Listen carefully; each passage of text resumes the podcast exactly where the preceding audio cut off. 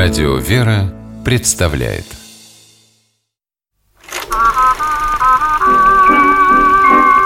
Домашний кинотеатр Здравствуйте, с вами Алексей Дементьев. В этой программе вы не услышите рассуждений профессионального киноведа. Я просто делюсь впечатлениями благодарного кинозрителя, регулярно пополняющего свою домашнюю видеоколлекцию – это разговор о фильмах, которые, посмотрев однажды, время от времени пересматриваешь и каждый раз находишь для себя что-то новое. Итак, мотор. Лида, я давно хочу тебе сказать. Вася, я знаю. Только не могу я.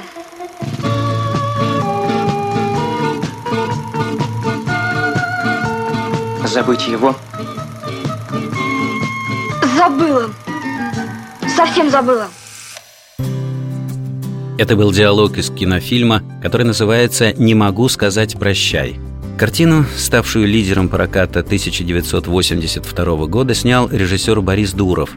По данным журнала «Советский экран», фильм посмотрели более 34 миллионов зрителей – Фрагмент, который прозвучал, это диалог главной героини ленты, скромной девушки Лиды Тиняковой, и молодого человека по имени Василий, который ухаживает за Лидой с самыми серьезными намерениями. Но почему же Лида так категорично говорит ему «нет»? Кого она забыла? Да и забыла ли? Завязка картины на первый взгляд напоминает сюжет обычной мелодрамы. Лида случайно знакомится с Сергеем Ватагиным, красавцем и всеобщим любимцем, и понимает, это любовь с первого взгляда. Сергей вроде бы и оказывает девушке знаки внимания, но когда на горизонте появляется утонченная и изысканная Марта, он, не раздумывая, бросает Лиду ради нее. Сергей и Марта женятся и после свадьбы уезжают в деревню к матери Ватагина. Лида тяжело переживает предательство и обиду, но не может забыть Ватагина. А молодые супруги в это время налаживают быт, Показывая их жизнь, режиссер тонко, в самых обыденных, казалось бы, репликах раскрывает зрителю характер жены Сергея. Например, в эпизоде, когда Марта распределяет семейный бюджет. На питание. Свитер тебе надо, не то простынешь. Остальное на книжку. Сапоги еще маме. Старые прохудились? Ничего починим проходит.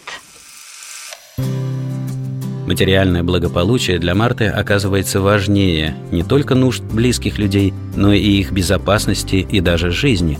Однажды она настаивает, чтобы муж, который трудился пильщиком в лесхозе, вышел на работу в густой туман. С просеки его увезли на скорой, спиленное дерево упало прямо на Сергея. Диагноз оказался неутешительным, задет позвоночник, и не исключено, что Ватагин никогда больше не сможет ходить. Марта не верит в выздоровление Сергея и очень скоро понимает, что не готова посвятить себя уходу за прикованным к постели мужем. Не выдержав, она сбегает обратно в город. Казалось бы, вот и финал. Сергей сполна наказан за то, что когда-то обидел Лиду. Но, кажется, именно с этого момента фильм по-настоящему начинается. И оказывается не просто мелодрамой, а историей о прощении и самопожертвовании – о силе веры, надежды и любви. Узнав, что с Ватагиным случилось несчастье, а жена от него ушла, Лида бросает все и едет в деревню, чтобы ухаживать за Сергеем. Режиссер Борис Дуров мастерски показывает нам тяжелую, полную безысходности атмосферу, которая встречает Лиду в доме Сергея, подчеркивая ее темными, затененными кадрами. А с приездом Лиды комнаты снова наполняются светом, не стану раскрывать все подробности, но здесь хотелось бы вспомнить первые кадры фильма, сцену знакомства Лиды и Сергея. Встреча главных героев происходит, когда Лида бросается на помощь незнакомой девушке, которую преследует агрессивный пьяный человек.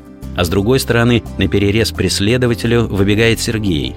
Они с Лидой сталкиваются в тот самый момент, когда оба пытаются помочь человеку. И это, согласитесь, говорит о многом.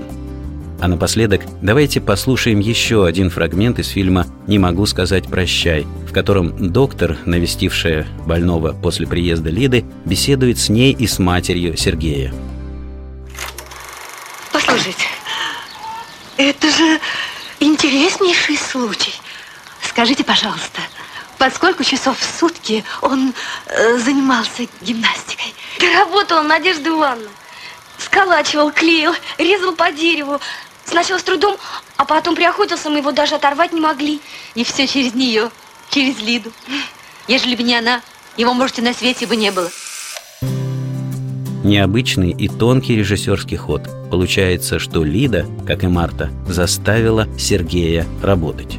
Но ее действия были продиктованы не жаждой выгоды, а любовью, стремлением помочь дорогому человеку, вернуть ему радость жизни.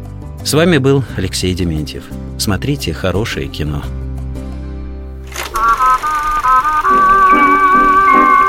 Домашний кинотеатр. кинотеатр.